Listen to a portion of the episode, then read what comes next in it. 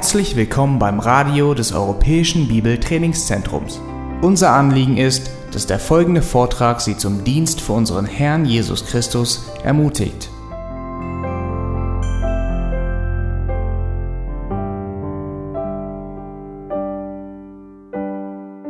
Also es geht hier um Seelsorge in der Ortsgemeinde und die grundlegenden Bausteine, wobei ich muss ganz ehrlich sagen, die grundlegenden Bausteine dazu werden wir kaum kommen in der kurzen Zeit, die wir haben. Äh, was ich nicht machen kann, ist ein 200 Stunden Curriculum, was wir im EBTC unterrichten, innerhalb einer Stunde euch in kondensierter Form wiederzugeben. Aber was ich machen möchte, ich möchte euch helfen zu verstehen, wieso biblische Seelsorge extrem wichtig ist und grundlegend ist in der Gemeinde. Dazu werde ich einige Zitate jetzt vorlesen von einem äh, Mann, der ziemlich bekannt ist, David Paulson. Und er sagt Folgendes zur biblischen Seelsorge. Biblische Seelsorge, wie wir sie zur Zeit der Puritaner vorfanden, und zwar, dass sie sagten, die Fähigkeit eines Hirten sind eine angewandte Kunst und Wissenschaft. Sie sind eine Form der Liebe, die bei der Arbeit mit Menschen überreich an Erkenntnis und Einsicht ist. Also damals haben die Puritaner sehr viel das Wort Gottes in die Hand mit, der, mit dem Wort Gottes Menschen angeleitet als Hirten, was ganz normal war. Das war aber vor einigen hundert Jahren. Allerdings zu, jetzt äh, vielmehr gewann es an, am Anfang des 20. Jahrhunderts die Liebe der Theologie oder die liberale Theologie und weltliche Philos äh, Psychologie die Vorherrschaft, was wir auch erlebt haben und immer wieder erleben im Bereich der Seelsorge.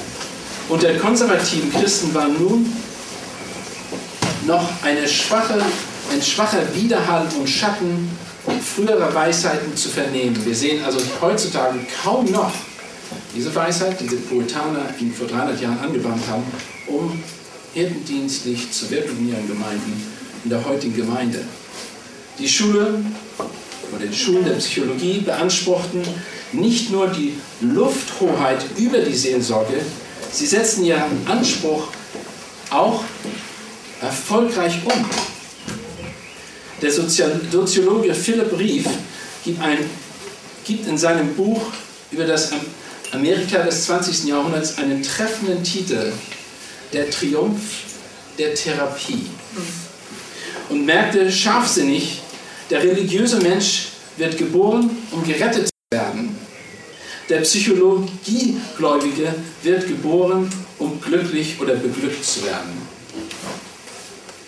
Wenn die Therapie gelingen soll, dann wird der Psychotherapeut gewiss seine weltlichen, geistlichen, geistlichen Führer oder Führung einnehmen.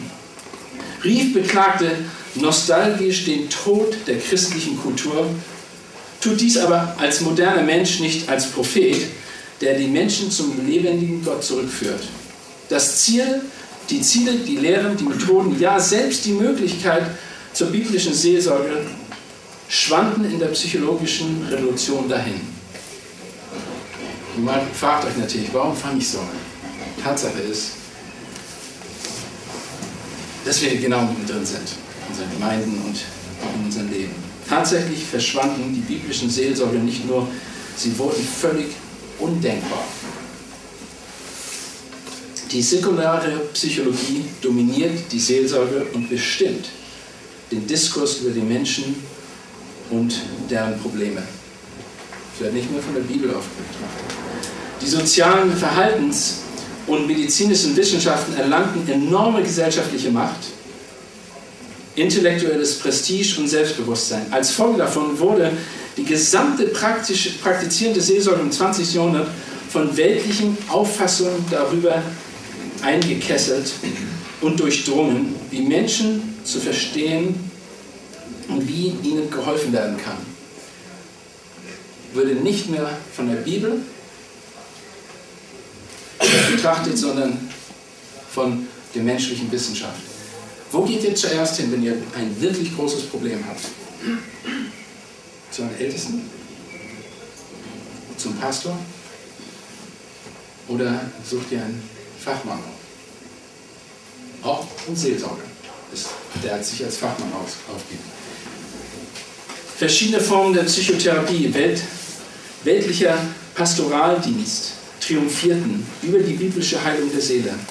Verschiedene psychologische Theorien äh, gegenüber weltlichen Theologien über, über, und, ähm, über die Verständnis der menschlichen Natur und wie sie funktioniert, waren triumphierten in jeder Hinsicht. Die meisten scharfsichtigen Psychologen erkannten und bekannten offen, was sie taten.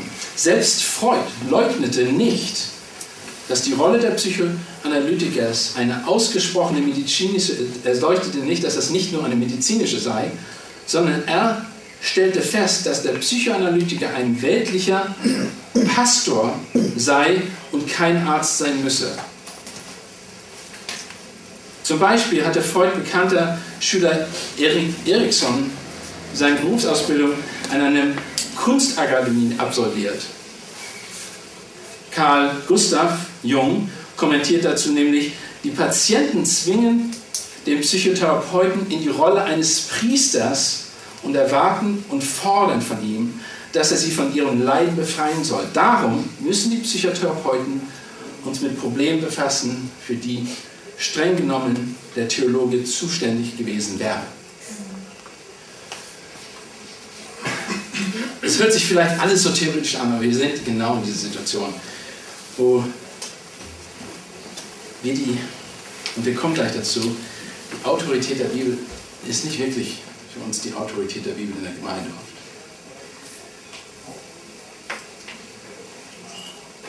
Wir stehen aber vor einem anderen Tatsachenmoment. Gegensatz zu dieser, an der, dieser Stelle könnte man noch einiges mehr also über die Entwicklung der Psychologie innerhalb der Gemeinde sagen und wie zum Beispiel die Integrationisten, die die Methode der Psychologie verwenden, aber mit christlichen Begriffen belegen und über Gemeinden und Leiter sprechen, die Seelsorge ganz und gar fremd äh, vergeben haben. Also es bedeutet, die haben ein Outsourcing gemacht mit der Seelsorge mit der Sorge um die Seele der Menschen. Ich kann euch nicht helfen, geht doch zum Fachmann. Wie wir das in der modernen Welt ja kennen. Aber wir stehen vor einer ganz anderen Tatsache, dass die Bibel als fehlerloses, allgenügsames und autoritative Offenbarung Gottes uns als Gemeinde und Leiter und Verantwortung, äh, Verantwortung als Seelsorger als unsere Verantwortung auferlegt worden ist. Wir haben eine autoritative Offenbarung Gottes, die uns gegeben ist, um Seelsorge in den Gemeinden zu vollbringen, zu tun. Nicht der Psychologe oder irgendwelche Integrationisten, und ich betone das, das ist jetzt ein Fachwort vielleicht, aber das sind Leute, die sagen, sie sind biblische Seelsorger, benutzen die gleichen Worte, aber nehmen dieses Thema und die, ja, die Systeme und Lehren, im die Psychologie und vermengen sie mit der Bibel und bringen sie in die Gemeinde hinein. Es geht nicht an erster Stelle um Fachleute. Also wir als Gemeinde, als Mitarbeiter und Leiter sind verantwortlich vor Gott, den Menschen zu helfen, nicht nur, dass sie gerettet werden, sondern dass sie heilig und gottesfürchtig leben in einer korrupten Welt. Es hört nicht auf damit, dass wir das Evangelium nur verkündigen und sagen und evangelisieren, den Missionsbefehl so denken, dass wir ihn ausführen. Der Missionsbefehl geht viel weiter. Wir sollen die Menschen zur Reife führen und das ist, eben, das ist Seelsorge. Biblische Seelsorge ist angewandte, intensive Jüngerschaft, wo wir die, die Missstände im Leben eines Christen, und jeder hat diese, jeder ist ein Sünder, ich auch, Seelsorge an sich selber tun musste oder aneinander. Und die Bibel ist voll davon. Biblische Seelsorge ist laut der Bibel keine Option, sondern von Gott, eine von Gott aufgetragene Verantwortung, für die wir Rechenschaft geben werden. Wir werden, nicht nur die Leiter, irgendwann für das, was wir nicht getan haben und tun können, hätten tun können aufgrund dessen, was Gott uns anvertraut hat, irgendwann Rechenschaft geben müssen. Der Ort, in dem wir diese Aufgabe ausführen sollen, ist die Ortsgemeinde. ist die Ortsgemeinde. Es ist nicht irgendein Bürohaus oder irgendein Krankenhaus, sondern oder irgendeine Organisation, es ist wirklich die Ortsgemeinde, ein lebendiger Organismus von Menschen, nicht ein Gebäude. Mit was für Problemen werden wir uns in der Gemeinde befassen? Mit was für Schwierigkeiten müssen wir uns, muss sich der Gemeindeleiter eigentlich auseinandersetzen? Was sind das für Probleme? Das ist natürlich die nächste Frage. Was sind das für Probleme? Wer ist unser Vorbild und wer hat die Leitung für diese Problembewältigung? Wer ist das Beispiel? Es sind die Leiter. Sind Probleme ein Hindernis oder sind sie wirklich eine Möglichkeit, deinen Dienst am Evangelium zu tun? Die Frage muss man sich stellen. Sind Probleme und jetzt seelsorgerliche Probleme, sind sie ein Hindernis? Und so oft muss ich zugeben, sehen wir sie als Hindernis. Oder sind sie eine Möglichkeit, das Evangelium weiterzubringen? Die Bibel ist ziemlich deutlich, sie sind eine Möglichkeit. Aber wer in der Gemeinde ist dazu berufen, sich mit dem Problem der Gemeindeglieder zu befassen? Um diese Fragen zu beantworten, müssen wir erstmal eine klare Sicht über grundlegende Sachen haben. Und da werden morgen noch mehr darüber besprochen, wenn Mike Leister seinen Vortrag hat. Aber grundlegende Fragen müssen wir uns vor Augen halten. Wenn wir von biblischer Seelsorge sprechen, dann sagen wir, dann sagen wir, dass Gläubige bewusst als Christen leben und in allen Bereichen ihres Lebens bewusst Jesus Christus verherrlichen und seinem Namen Ehre machen. Deshalb ist biblische Seelsorge immer erstens Christus zentriert, gemeindezentriert und bibelbasierend. Biblische Seelsorge ist grundsätzlich Christus zentriert, gemeindezentriert und biblisch basierend. Wir müssen ganz klar erkennen und überzeugt sein, dass die Autorität der Schrift und dass die Schrift Autorität hat und allgenügsam ist. Mit anderen Worten, wir müssen eine richtige Bibliologie haben. Ein richtiges Verständnis über die Bibel und die ersten zwei Vorträge waren das Fundament für diesen Vortrag. Die Schrift ist unsere Autorität. Sie ist allgenügsam. Sie kann tatsächlich jedes Problem in eurem Leben lösen. Jedes. Ist nichts ausgenommen, wirklich.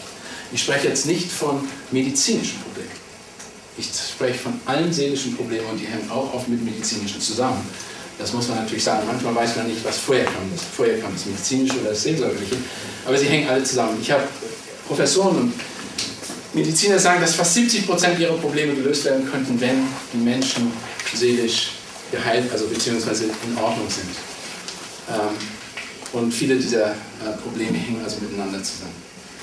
Wir kennen das, wir sprechen davon, meine Frau hilft mir in der biblischen Seelsorge am EBTC in Berlin. Wir unterrichten seit zehn Monaten jetzt einen Kurs, der 200 Stunden ungefähr hat. Da ist Mike Leister auch noch drin.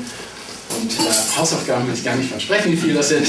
Der Unterricht ist in 200 Stunden. Hausaufgaben sind wahrscheinlich das Fünffache, nehme ich mal an, für einige. Nicht, dass, dass wirklich, dass sie so viel an lesen und schrei äh, schreiben müssen, aber das ist einfach, weil sie sich so sehr damit befassen, weil das sie so sehr betrifft und weil das eigentlich ein von innen am Herzen, wir versuchen das Skalpell, soll ich nicht sagen, aber doch, wir wollen versuchen das Herz zu erreichen, jeden einzelnen Studenten und versuchen ihm zu helfen, selber erstmal zu sehen, wo drückt seine Seele, damit er selber an den anderen Geschwistern in seinen Gemeinden Seelsorge tun kann. Schließlich beansprucht die Schrift, die einzige zuverlässige Quelle zu sein, der wir, der wir uns zuwenden können, um unsere geistlichen Probleme zu lösen. Es ist die einzige Quelle. Wir brauchen Wissenschaft daher nicht. Warum nicht? Weil wir nichts mehr erforschen können oder Neues aufsuchen können. Es ist da, wir müssen es nur benutzen. Die Frage ist, setzen wir es ein? Verstehen wir das Wort Gottes, weil wir es einsetzen?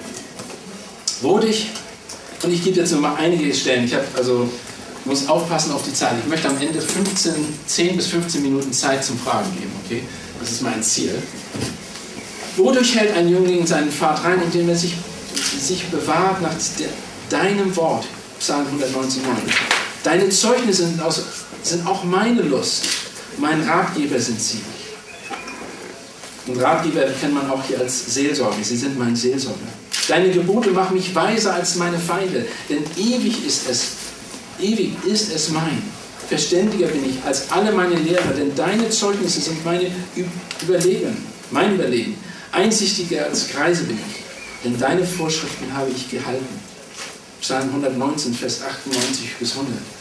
Und denn die Schrift mit den Vers, mit denen wir uns, den Abschnitt, mit dem wir uns heute befassen wollen, ist, alle Schrift ist von Gott eingegeben und ist nützlich zur Belehrung, zur Überführung, zur Zurechtweisung, zur Erziehung in der Gerechtigkeit, damit der Mensch Gottes ganz zubereitet sei, zu jedem guten Werk, völlig ausgerüstet. 2. Timotheus 3, Vers 16 und 17. Allein das sind nur einige Stellen. Man könnte Dutzende ähnlicher Stellen zitieren, um zu zeigen, wie sehr die Schrift für sich beansprucht, in allem überlegen und völlig zu Genüge zu sein. Entweder glauben wir, was Gottes Wort in dieser Hinsicht lehrt, oder wir öffnen uns aller Art von verderblichen Einflüssen aus dem weltlichen Denken. Das sind einfach die Alternativen. Es gibt zwei Alternativen, entweder das Wort oder die Welt. Was wählen wir? Die Antwort ist eine rhetorische Frage, denn es gibt eigentlich nur eine Antwort. Als Christen können wir nur das Wort wählen. Ich habe euch in eine Ecke gedrängt, ich weiß das. Weil ich habe im Grunde genommen gesagt und euch gezeigt, und ich hoffe, ich werde es euch noch tiefer zeigen, dass das Wort ist ähm, genügsam und ausreichend, um jedes Problem, was ihr in eurem Leben habt und was jeder andere in seinem Leben hat, zu bewältigen. Ich habe nicht gesagt, dass es einfach ist. Das werde ich auch nicht sagen. Aber ich habe gesagt, es ist genügsam. Jetzt die Frage, die aufkommen wird, warum packe ich das nicht? Warum mache ich das nicht? Warum schaffe ich das nicht? Das ist eine berechtigte Frage. Da muss ich fragen, wie viel Zeit verbringen wir durchschnittlich im Wort Gottes, wenn das die einzige Wahrheit ist, im Verhältnis zu allen anderen Dingen, die wir im Leben tun? Da werden viele von uns wahrscheinlich sagen, hm, ich weiß nicht, ich will nicht sagen, ist das mehr als 10%? Bestimmt nicht, wahrscheinlich viel weniger. Aber doch sind da, ist da die Heilung, mehr oder weniger die Heilung und die, die Zukunft in der Schrift zu finden. Ich möchte also, dass wir uns heute mit dem 2. Timotheus Kapitel 3 befassen. 2. Timotheus Kapitel 3. Schlagen wir die Bibel auf. Ich werde den ganzen Abschnitt einmal durchlesen und möchte dann nur mal euch drei, ich habe das aufgeteilt in drei verschiedene Aspekte. Und zwar, der erste Aspekt ist, die Probleme, mit denen wir konfrontiert werden, definitiv. Ich zitiere nur Gottes Wort. Die Probleme, mit denen wir konfrontiert werden aus der Schrift, die die Schrift uns sagt.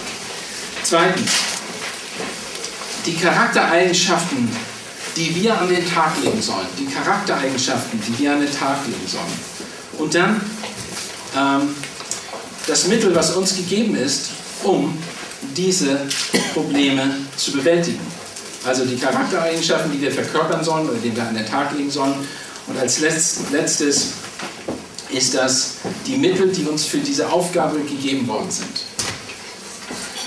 Und das möchte ich nur an dem Beispiel 2. Timotheus Kapitel 3 deutlich machen. Und ich weiß, es ist ein langer Abschnitt, es sind 17 Verse. Ich werde versuchen, noch einige ein bisschen in die Tiefe zu gehen, aber dann werde ich ziemlich zügig rübergehen und dann hoffe, dass es einige Fragen aufwirft, damit wir uns damit befassen.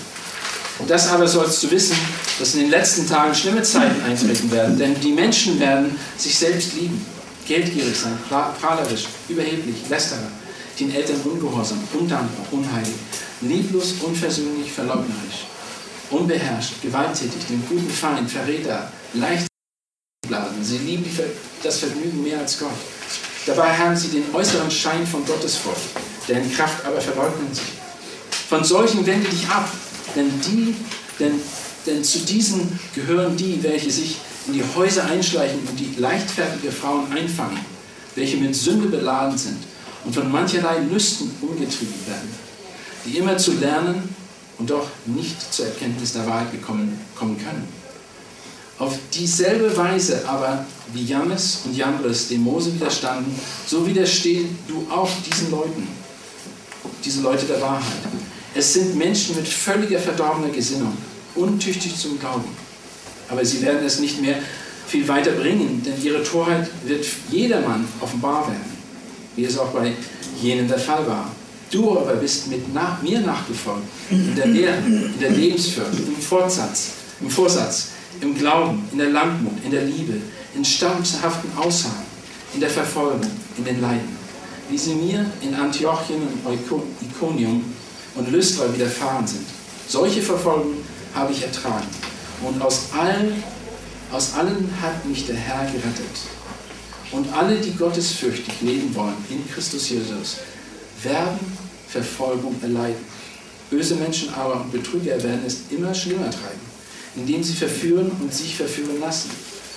Du aber bleibe in dem, was du gelernt hast und was dir zur Gewissheit geworden ist, da du weißt, von wem du es gelernt hast und weil du von Kindheit an die Heilige Schrift, Schriften kennst, welche die Kraft haben, dich weise zu machen zur Errettung durch den Glauben, der in Christus Jesus ist.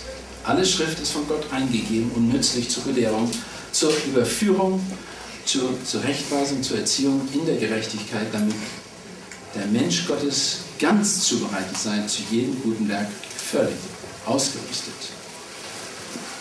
Ich habe allein, und ich habe nicht alle gezählt, ich glaube, ich habe einige ein bisschen übersprungen, die wir uns konfrontiert werden, sind also Charakterzüge, die wir ablehnen sollen, wenn wir nur den ersten Abschnitt lesen aus diesem Kapitel. Und das wird in vielen Stellen der Bibel des Neuen Testaments immer wieder geholt, diese Charaktereigenschaften, habe ich 22 aufgezählt.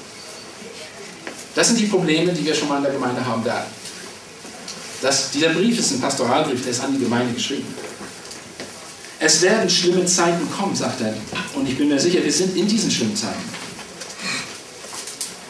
Und zwar sind das solche schlimmen Zeiten, wo die Gottes Ideen oder Gottes Wahrheit ersetzt wird durch menschliche Ideen und menschliche Standards. Genau das ist, was bei uns in der Gemeinde mit der Psychologie passiert ist. Und der Integrationismus. Wir sind in diesen schlimmen Zeiten. 1. Timotheus 4, Vers 1 bis 2 sagt, der Geist aber sagt ausdrücklich, dass in späteren Zeiten etliche vom Glauben abfallen und sich irreführen, irreführenden Geistern und Lehren der Dämonen zuwenden werden, durch die Heucheleien und Lügenreden, die in ihren eigenen Gewissen gebrandmarkt sind. Das sagt 1. Timotheus 4, Vers 1 bis 2.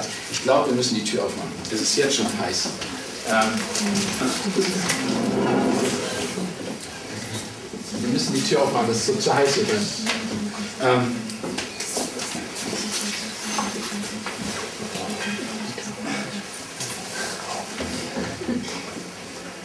Paulus war das so wichtig, dass er die Gemeinde in Ephesus gewarnt hat. Er hat sich mit den, der, den Ältesten der, von Ephesus getroffen. Und das lesen wir in der Apostelgeschichte. Und dann das folgende sagt er zu denen. Ähm, und zwar in Apostelgeschichte 20 ist es Vers 29 und 30. Aber er sagt folgendes: Denn das weiß ich, dass nach meinem Abschied räuberische Wölfe zu euch hineinkommen werden, die die Herde nicht schonen und aus eurer eigenen Mitte werden Männer aufstehen, die verkehrte Dinge reden, um die Jünger, Jüngeren abzuziehen und in ihre Gefolgschaft. Warum, warum ich diesen Text gewählt habe, ist, es nur ein Beispiel von vielen anderen. Wir haben diese Probleme. Wie gehen wir mit denen um? Die Frage ist, wie gehen wir mit denen um?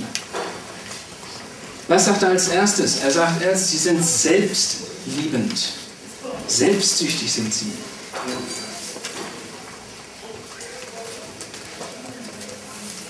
Sie lieben sich selbst mehr als Gott und ihre Mitmenschen. Sie sind von sich mehr überzeugt. Und das ist interessant, dass gerade diese Sache von Selbstlieben widerspricht doch genau dem ersten und zweiten Gebot, das uns gegeben ist in den zehn Geboten. Aber wie viel sehen wir in unseren Gemeinden, dass die Selbstlieben sind? Gott ist nicht mehr an erster Stelle. Das ist schon das erste und größte Problem in der Seelsorge. Die meisten Menschen, die kommen in die Seelsorge, haben Probleme, weil sie nicht ihr Ziel erreichen können. Sie haben Probleme, weil sie nicht froh sind mit ihrer Ehe.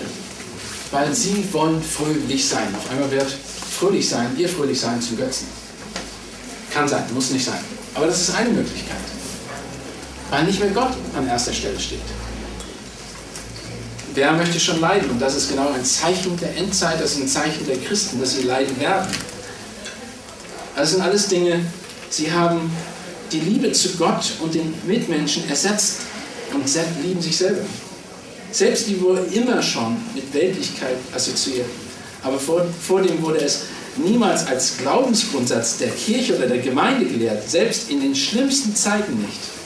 Allgemein wurde sie als eine Sünde, wurde, wurde Selbstliebe als eine Sünde angesehen. Heute, wenn du von Selbstliebe sprichst, und das wird sogar manchmal sogar erklärt, du musst dich erst selbst lieben, Epheser 5, absolut falsch. Das widerspricht allen biblischen Wahrheiten. Über Gott, das ist, das ist absolut daneben. Und trotzdem, das ist schon ein Maßstab einer liebevollen Gemeinde sozusagen. Die falschen, verdammenswürdigen Verdrehungen hat auch in alarmierendem Maße in den Gemeinden Einzug gehalten heutzutage. Und wir müssen, wir dürfen nicht einfach die Augen zu machen und sagen, das stimmt nicht. Das kann nicht sein. Denn das nächste ist geldgierig. Geldgier. Was ist das? Sie sind geldgierig. Hat Gefallen an Geld, aber viel tiefer gehen. Das ist ein Begleitzustand eines Selbstliebenden. Er möchte sich verwöhnen. Er möchte sich verwöhnen. Materialismus verkörpert den brennenden Verlangen nach irdischen Gütern jeglicher Art. Und das ist das, was das nächste ist. Er sagt einfach nur Geld nicht. Das sind auch Probleme, wenn, man, wenn Leute in die Seelsorge kommen. Wie geht man damit um? Was sagt die Bibel dazu? Wir wollen die nicht mit dem Hammer auf den Kopf hauen, aber wir wollen ihnen zeigen, anhand der Schrift, wenn jemand sagt, ich bin Christ, dann haben wir die Schrift als Maßstab aller Dinge und wir können ihm helfen zu sehen, wo vielleicht sein Herz den Gott äh, wo, wo Gott ersetzt worden ist durch irgendeinen anderen Götzen. Durch irgendeinen anderen Götzen. In dem Fall kann das wirklich durch den Materialismus sein. 1. Timotheus 6, Vers 9 und 10 sagt, denn die reich werden wollen, die fallen in Versuchungen und Verstrickungen und in viele törichte und schändliche Begierden, welche die Menschen, für, welche für Menschen versinken lassen in Verderben und Verdammnis. Denn Geldgier ist ein Wurzel allen Übels. Danach einige gelüstet und sie sind vom Glauben abgeirrt und machen sich selbst viel Schmerzen. Das nächste ist prahlerisch. Einfach ein Mensch, der sich hervorhebt, der im Zentrum steht. Auch hier sehen wir wieder das Problem. Er und sein Handeln ist wichtiger als alle anderen. Überheblich, Arroganz, das Tor zur Hölle. Das Tor zur Hölle steht im Gegensatz von Demut und Christusähnlichkeit. Ich, ich zähle die nur auf, weil das sind die Sachen, die die Bibel sagt, in unseren Gemeinden sind. Und dieser Abschnitt allein gibt uns schon die Antwort zu diesen ganzen Problemen. In Vers 15 oder 14 bis 17. Und trotzdem gehen viele dieser Leute, die diese seelischen Probleme haben, beziehungsweise die dadurch Probleme entstehen, gehen sie zu Fachleuten außerhalb der Gemeinde, um ihren Rat zu holen. Lästerer, Kritiker, Schmäher, Nörgler. Sie vermitteln den Eindruck von Beleidigung und Verleugnung. Sie wollen einfach Leute, mehr oder weniger haben sie Interesse daran, Leute kaputt zu machen, ihren Ruf zu zerstören durch, den, was sie, durch das, was sie sagen. Jesus selber hat gesagt, das ist alles, was vom Herzen herauskommt. Und das ist auch wieder, es geht immer wieder ums Herz den Eltern ungehorsam. Dazu brauche ich nichts viel sagen. Das sind einfach gegen den Willen Gottes, die Kinder gegen den Willen Gottes gehen, indem sie den Eltern ungehorsam sind, der die Verantwortung vor Gott für die Kinder hat. Undankbar Menschen. Ein Mensch, der sich über alles stellt, meint, dass er als alles Gute verdient. Er empfindet keine Dankbarkeit für alle ihm widerfahrenen Sachen. Verachtet und undankbar allen anderen Menschen gegenüber. Unheilig. Und hier geht es um nicht religiöse Unheiligkeit, sondern Unsittlichkeit, einfach ein schlechtes Verhalten.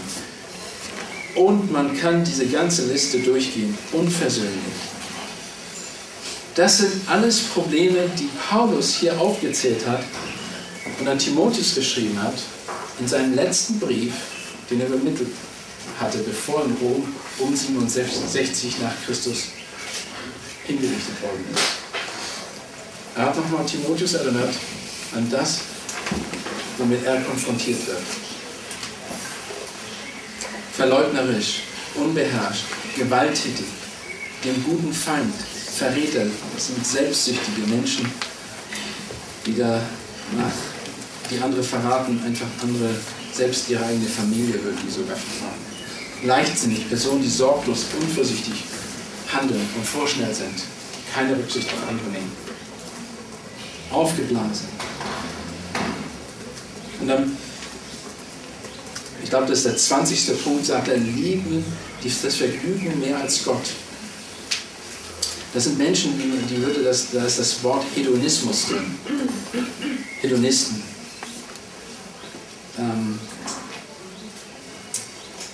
Sie haben einfach, die lieben das Vergnügen. Und das ist auch etwas. Wenn wir heutzutage an Veranstaltungen gehen oder auch in den Gemeinden, oft zählt das, was bringt Spaß. Mein Bruder sagt immer zu mir, und er ist kein Gläubiger, Hauptsache es bringt Spaß. Ich sage, wovon sprichst du? Aber Hauptsache es bringt Spaß. Kannst machen, was du willst. Hauptsache es bringt dir Spaß. Ähm, und es ist teilweise auch schon in der Gemeinde so, dass wir diesen Maßstab haben, aber es geht gar nicht um Spaß. Es geht um wirklich Gott die Ehre zu geben. Und teilweise ist das nicht unbedingt Spaß, wenn man leidet. Auch wenn die Bibel sagt in 1. Thessalonicher 5, dass wir Freude haben sollen, über alles uns freuen sollen und auch dankbar sein sollen.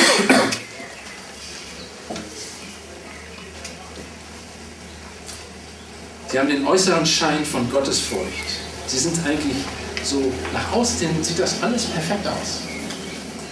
Aber es ist wie so eine Silhouette, die nur ein Schema und Schatten hervorheben. Und da ist eigentlich nichts. Du kannst durchgreifen. Da ist kein, keine Konsistenz, da ist nichts. Paulus hat, oder beziehungsweise Jesus hat selber das über die Pharisäer gesagt. Äußeres, äußere, das Äußere sind Becher und deren Schüsseln, also die sehen von außen aus, während sie im Inneren voll Raub und Unmäßigkeit sind, sagt in Matthäus 23, 25. Das sind religiöse Fälsch, Fälscher, Betrüger, die sich die Maske eines frommen Führens übergezogen haben. Und manchmal fragt man sich bestimmt, und ihr fragt euch auch in der Gemeinde,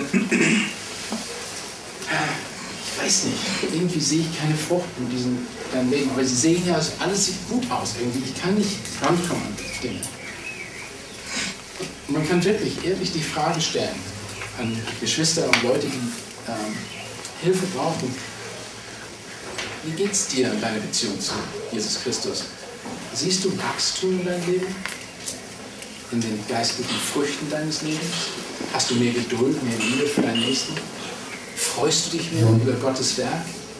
Bist du freigebiger? Und so weiter und so fort. All diese Dinge sollten eigentlich das äußere Merkmal eines Christen sein.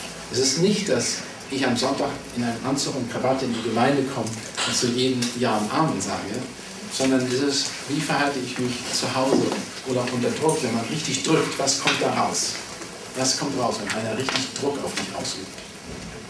Zorn, Wut?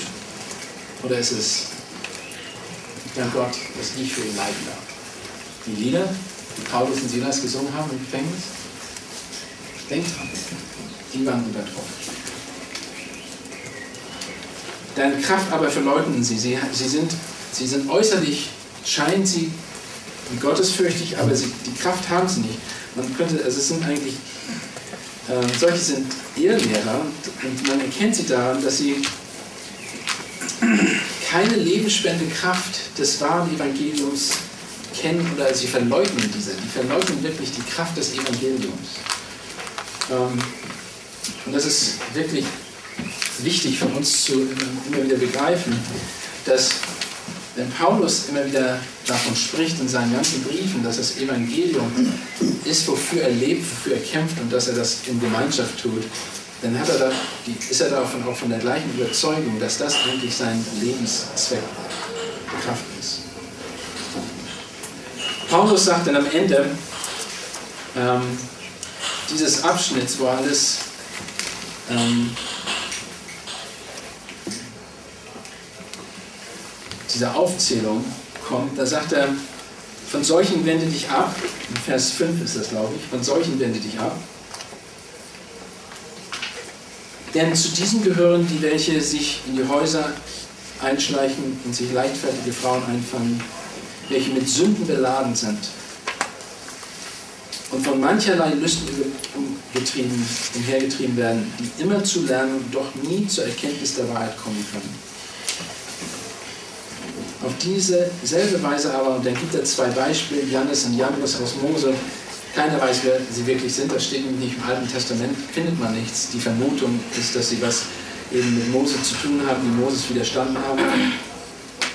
Und dann zählt er noch mehr Sachen auf. Völlig verdorbene Gesinnung, untüchtig zum Glauben und so weiter. Diese ganzen Dinge. Aber dann kommt eine totale Kehrtwendung, wo er dann sagt, in Vers 10, du aber bist mir nachgefolgt. Du hast mich begleitet mit anderen Worten und wurdest wie jemand, der neben mir stand. Du aber bist mir nachgefolgt.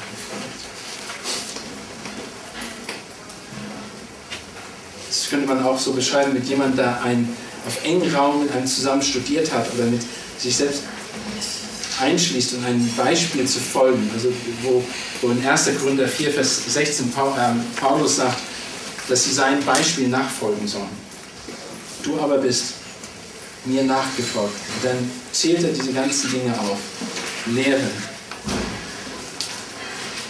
Also das ist nichts anderes als die Doktrin, die klare biblische Lehre.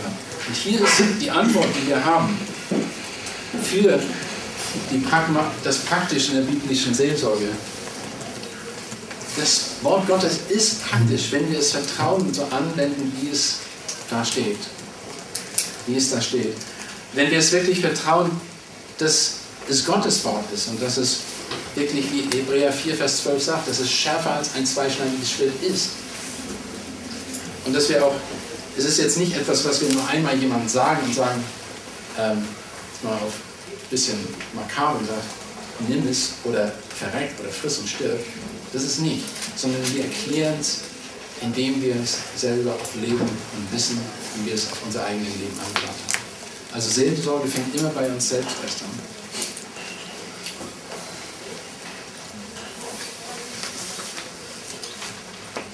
Paulus, und ich möchte, zum, ich möchte jetzt den nächsten Teil überspringen, damit wir auch Zeit haben für Fragen auch geht dann darauf ein, wie wichtig es ist, dass wir unsere Mittel verstehen, die uns für die Aufgabe gegeben worden sind, um diesen Dienst zu tun. Und da sagt er ganz interessant, du aber, sagt er nochmal, du aber, erstmal hat er gesagt, wie er gefolgt ist und dass er alles beispielhaft schon getan hat, in Verse 10 bis 13. Und dann sagt er nochmal, du aber bleibe in dem, was du gelernt hast und was dir zur Gewissheit geworden ist, da du weißt, von wem du es gelernt hast und weil du von Kindheit an die Heiligen Schriften kennst, welche die Kraft haben. Kennst, die Kraft haben. Was wissen wir, was er, von wem hat er das eigentlich gelernt, von Kindheit? Hm?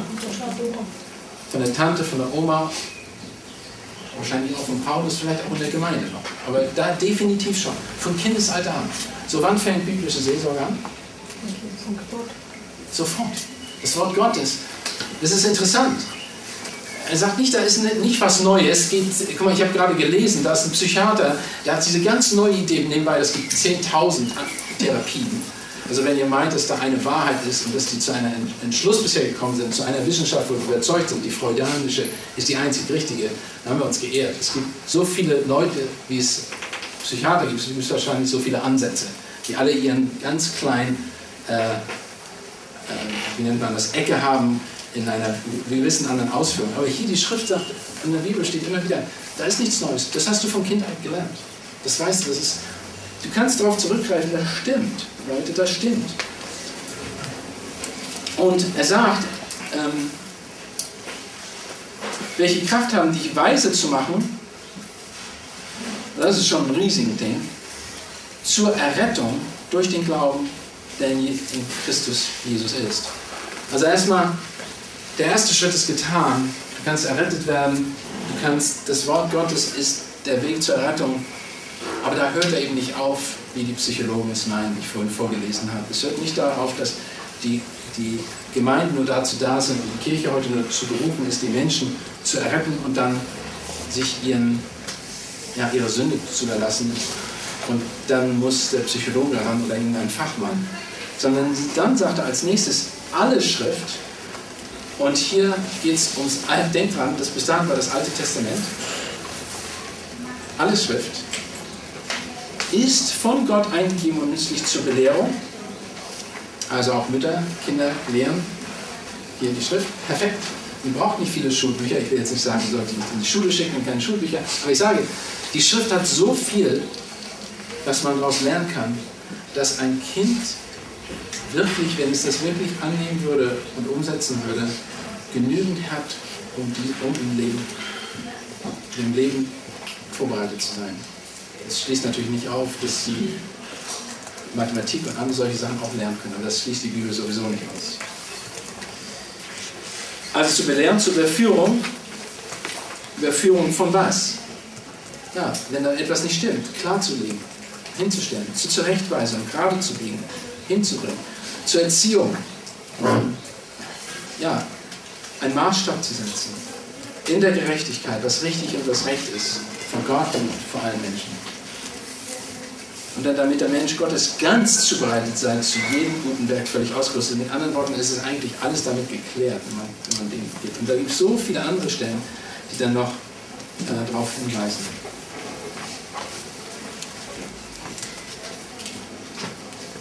Hier wird die Schrift ja auch als heilig bezeichnet. Die heiligen Schriften. Und das, was Paulus damit auch betonen möchte, ist, dass sie einzigartig sind in ihrer Art. Unvergleichbar. Ich möchte plädieren, das EBCC, am EBCC plädieren wir dafür, benutzt das Wort Gottes wieder in allen Bereichen eures Gemeindedienstes, Seelsorge. Seelsorge ist nicht ein Spezialfach. Seelsorge ist praktische Theologie, Jüngerschaft. Es ist das, der Missionsbefehl, ist Seelsorge. Wenn es wirklich darauf ankommt, weil lehret sie halten alles, was ich euch befohlen habe. Was bedeutet das? Alles, was er uns befohlen hat. Alles, was hier in der Schrift steht. In anderen Worten, ist es auch wieder ein Aufruf dazu, nehmt die Schrift ernst und praktisch. Es ist nicht etwas, was verstaubt im Schrank liegen muss. Es ist absolut praktisch. Und wir versuchen das am KPC deutlich zu machen, indem wir äh, wirklich über 200 Stunden in Vorträgen, Unterricht, äh, Fallstudien, äh, Hausaufgabenbesprechungen ähm, und auch einfach auf die Dinge eingehen wollen im Leben ähm, und mit Problemen. Wir, wir packen an äh, Ehe- und Familienprobleme. Ähm, dazu gehören auch ähm, ja, und spezielle Probleme. Ähm, ich kann die gar nicht alle aufzählen, äh, aber das sind, wie gehen wir um mit Zorn, mit, ähm, mit häuslicher Gewalt zum Beispiel, mit, äh, mit der Situation, was, sollen wir, was soll ein Jugendlicher wissen vor der Verlobung? Was, woran soll er sich überhaupt orientieren? Wir haben so, da gibt es kleine Hefte vom 3L Verlag, aber wir gehen auch noch mehr darüber ein. Was, was soll man bedenken? Ähm, kann man sein Gehirn vertrauen? Oder ist das Gehirn schon ein Behinderter? Ähm, hat er keine Verantwortung mehr, weil er vom Gehirn, weil er vielleicht einen Unfall gehabt hat oder weil er behindert. Meine Schwester ist behindert, geistig behindert. Hat sie deshalb keine Verantwortung für Gott? Kann sie deshalb machen, was sie will? Ist, ist, hat sie nur eine Rechtfertigung auf Medikamente? Die Bibel ist ganz deutlich darüber, wirklich deutlich.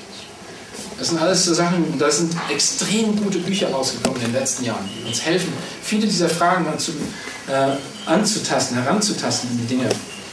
Zum Beispiel äh, Alzheimer oder Demenz, ähm, Depression, H ADHS äh, und so weiter. All diese ganzen Sachen, Homosexualität, wie gehen wir damit um? Wie gehen wir um mit Beziehungen? Wie denkt, wozu hat Gott uns Beziehung gegeben? Liebe deinen Nächsten, die ganzen Einanderstellen in der Bibel. Wie möchte Gott damit umgehen? Wie sollen wir sie richtig verstehen, Beziehungen? Kann das sein, dass wir auch manchmal schwierige Beziehungen gekriegt haben, damit wir geistlich wachsen, damit wir ihm näher kommen, damit wir mehr wie Christus sind? Kann es sein, dass es nicht immer um mich geht in einer Beziehung, sondern gerade um den anderen? Es sind also sehr viele gute Fragen hier. Werkzeuge in Gottes Hand, ein super Buch über allgemeine Dinge der biblischen Seelsorge. Oder Ehe und Familie, Familienerziehung. Das sind so zum Beispiel ganz viele Dinge äh, von John MacArthur, ist dieses Buch rausgekommen, schon länger. Aber ich, ich habe das, das haben unsere Schüler gelesen und die haben mir danach gesagt, das ist das beste Buch, was sie über Ehe und Familie gelesen haben. Ich dachte, okay, ich habe schon mehrmals gelesen, aber ich denke, da gibt's, es gibt viele Bücher, aber sie sagen, weißt du, das erklärt einfach die Schrift, was die zur Erziehung sagt. Wir haben diese ganzen Dinge einfach links liegen lassen. Wir haben einfach gar nicht gewusst, dass die Bibel so praktisch ist. Und deshalb war das. Es war nicht, weil John MacArthur das gesagt hat, sondern weil er die Bibel nur benutzt hat. Und viele und äh, Familienbücher behandeln nicht unbedingt die Schrift, sondern das sind Meinungen von irgendwelchen Menschen, wie sie das gemacht haben. Aber hier geht es nicht um Meinung, sondern hier geht es um, was sagt die Bibel über Erziehung aus wie handelt sie das. Ja, und hier ist noch ein, äh, das ein anderes Befreit Leben ist auch ein, ein Buch, was ähm, empfohlen wird von Menschenfurcht zur Gottesfurcht. Ich habe jetzt auch gerade einen Seelsorgefall, wo ganz deutlich ist, dass äh, diese Person, oder eigentlich zwei, die, die Person Angst hat vor Menschen einfach. Wie komme ich rüber? Und äh, solche Angst hat, dass äh, die Menschen meidet und die Gemeinschaft meidet. Und, und das im Grunde genommen absoluter Stolz ist ich möchte angenommen werden, ist das Göt der Götze vielleicht. Also das muss ich, kann verschieden sein, aber ich möchte angenommen, ich möchte akzeptiert werden. Gut, ich habe in kurzer Zeit einiges versucht aufzureißen. Ich weiß, dass es noch viel, viel mehr gibt. Habt ihr Fragen oder Anregungen? Habt ihr Fragen oder Anregungen? Ja.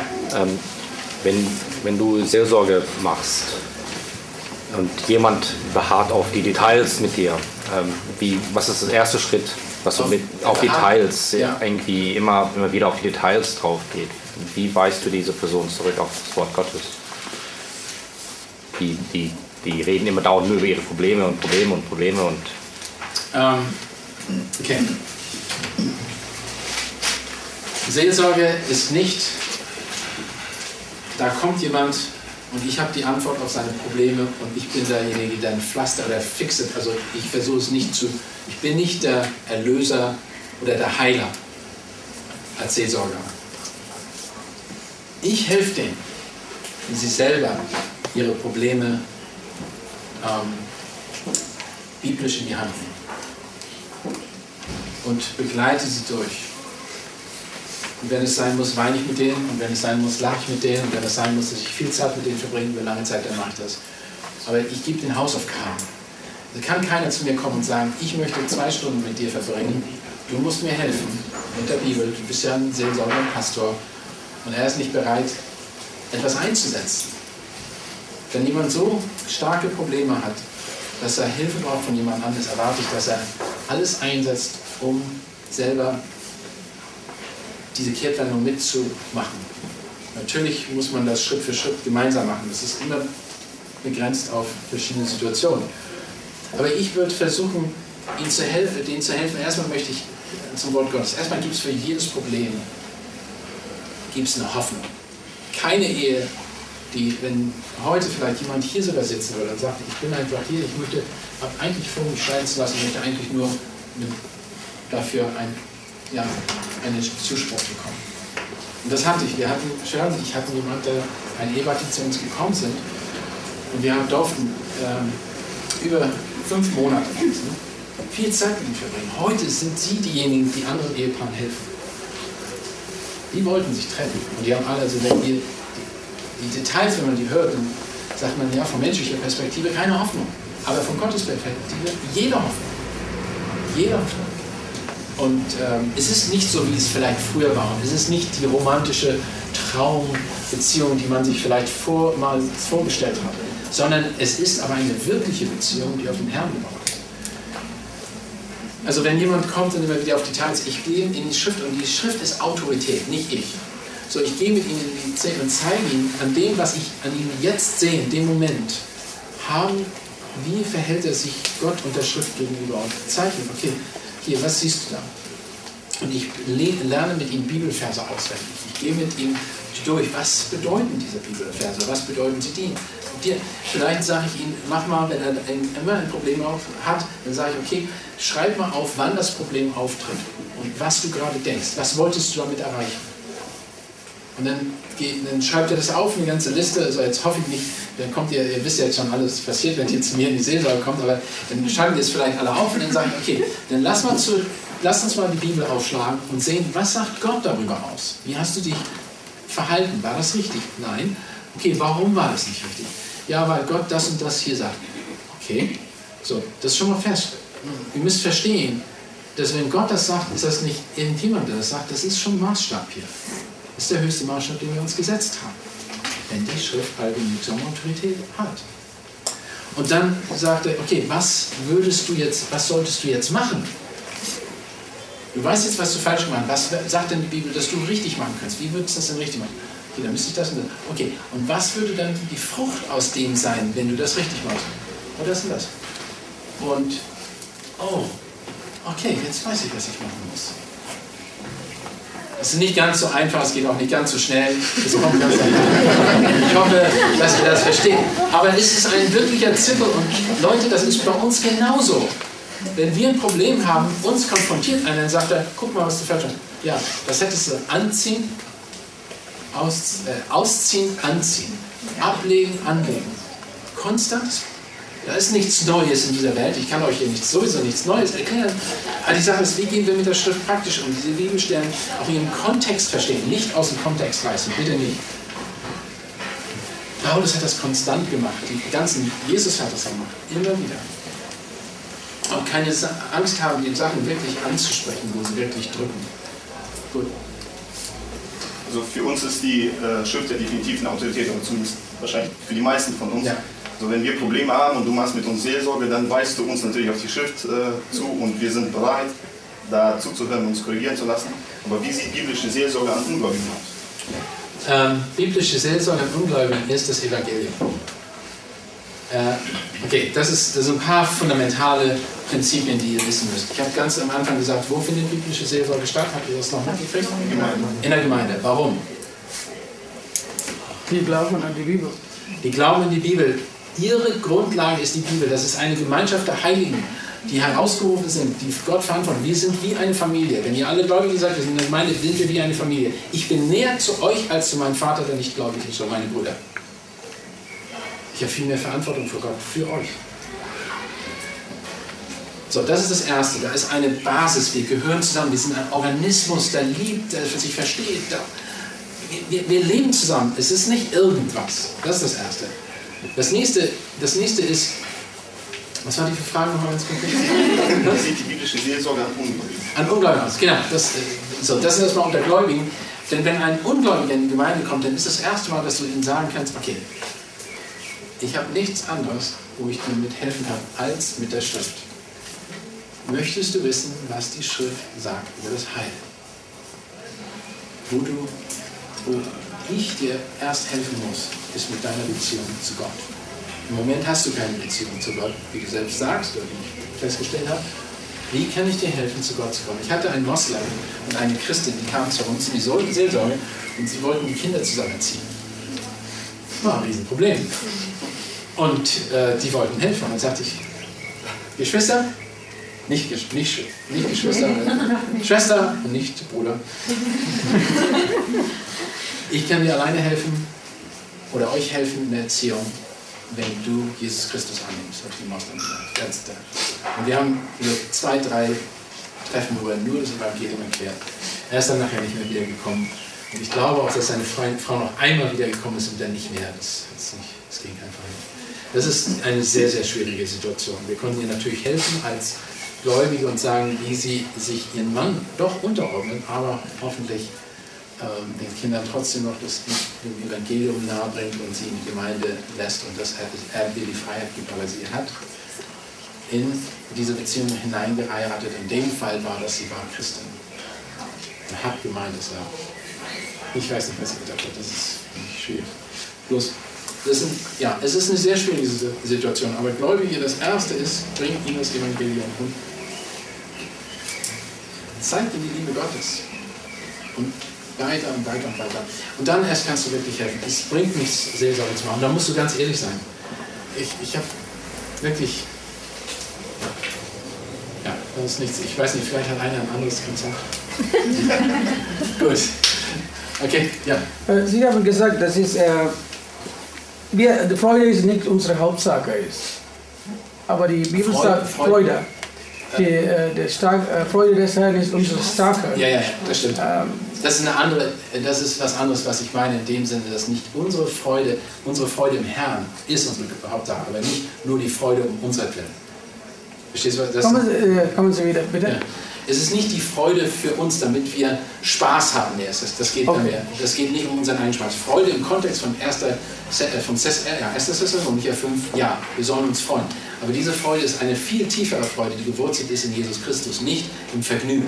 Also Hedonismus, ich habe das in Ver- Verbindung mit dem Hedonismus genommen, dass das eine einfach Spaß haben. Darum geht es. Das ist ein gro großer Unterschied, das ist nicht die gleiche Freude. Sie als Buddhisten war ich traurig. Ja, In Jesus Christus, ich habe das Freude gefunden. genau, aber das ist, ja, Ja, ich wollte sagen, aber das naturally für die Menschen ist, es ist nicht wahr, dass wir alle suchen diese Glücklich oder diese Freude nach. Ich glaube, dass Gott hat das uns aufgebaut. Das, Das- ist, das ist korrekt. Und das ist genau das, was wir auch wirklich wollen. Wir wollen zu der tiefen Freude in Jesus Christus kommen. Das ist aber eine andere Freude als sich vergnügen. Okay. Das ist ja, vollkommen recht, ja. Das sollte nicht missverstanden werden. Ja. Ich habe noch eine Frage und zwar, wie ist das, wenn man jetzt zum Beispiel, ich meine, es ist klar, die Bibel ist das Fundament und wie ist das aber, wenn man Anregungen oder Impulse jetzt zum Beispiel aus verschiedenen Therapien, ich denke jetzt zum Beispiel an systemische Familientherapie, einige Punkte sind da, sage ich mal, in dem Sinne okay, äh, wie man mit Menschen redet zum Beispiel. Wie, Okay. wie kann man das vereinbaren? Geht das überhaupt? Okay. Ähm, nein. okay, lass uns weiter. Lass mich das erklären. Ähm, der Ansatz aller Theorien sind menschliche Philosophien. Der Grundansatz ist ein ganz anderer. Es geht im Zentrum und im Menschen, nicht um Gott. Dass da ein paar gute Sachen bei sind, ist Zufall und ist gut. Und das werden auch, das wird immer so sein, weil Gott hat seine Maßstäbe und seine Gesetze sind in dieser Welt, ist ganz klar. Und wir benutzen die. Das werden alle werden die benutzen, auch Ungläubige, keine Frage. Und sie werden auch das Richtige, viele richtige Dinge finden. Aber es war falsch und hier ist die Gefahr. Die Gefahr ist nämlich darin, dass ähm, der Ansatz, das Ziel dieser ganzen Therapien ist, mehr das Problem zu lösen und den Menschen froh zu machen, also in dem Sinne, ähm, äh, das, ja, das menschliche Problem zu lösen und nicht Gott die Ehre zu geben. Das ist ein weit höherer Schritt, den wir machen wollen. Ich, ich, ich kenne die ganzen Therapien nicht. Und ich würde auch nie was gegen die sagen können, weil ich selber nicht die gelesen habe und überall durchgegangen bin. Es gibt, aber der Ansatz ist grundlegend falsch. Und das ist, muss man einfach sehen. Der eine ist ein Ansatz, Gott die Ehre zu geben, der andere Ansatz ist, Menschen die Ehre zu geben. Und das ist fundamental gegensätzlich. Das ist ja das Problem, was wir ja gerade haben in der Gemeinde. Dass auf einmal nicht Gott mehr im Mittelpunkt steht, sondern der Mensch. Es ist genauso, wenn wir kamen, du gehst zu einer, einer Party. Und es geht darum, dass du ähm, die Geburt eines kleinen Kindes ehrst. Die Eltern haben eingeladen, sind begeistert. Die haben ähm, die Freunde kommen, alle kommen. Sie hat das Baby aufs Bett gelegt und nach ein paar Stunden sagt, kannst du mir mal das Baby zeigen? Und die Mutter sagt, oh ja, und läuft ins Schlafzimmer findet anstatt das Baby hunderte Mäntel von den Gästen auf dem Baby. Und das Baby ist erstickt. Das ist tatsächlich passiert. Sie haben bei all dem vergessen, worum das ging, in der ganzen, warum die zusammengekommen sind. Wir sind hier zusammen, um Gott die Ehre zu geben. Um, wir sind seine Kinder Gottes, um ihn zu verherrlichen in dem, was wir tun. Und oft haben wir vergessen, dass Jesus Christus das Zentrum ist. Und wir kümmern uns, wir feiern und leben das Leben, aber vergessen dabei, worum es eigentlich geht. Und das ist, wo wir zurück müssen. Wir müssen wieder zurück, dass wir uns in ein ganz anderes Licht führen. Dass wir sehen, wir sind Gottes, also wir sind wirklich Gottes Diener. Wir gehören, also das Wort tatsächlich, und wir werden die Konferenz im Oktober werden über Sklaven gehen.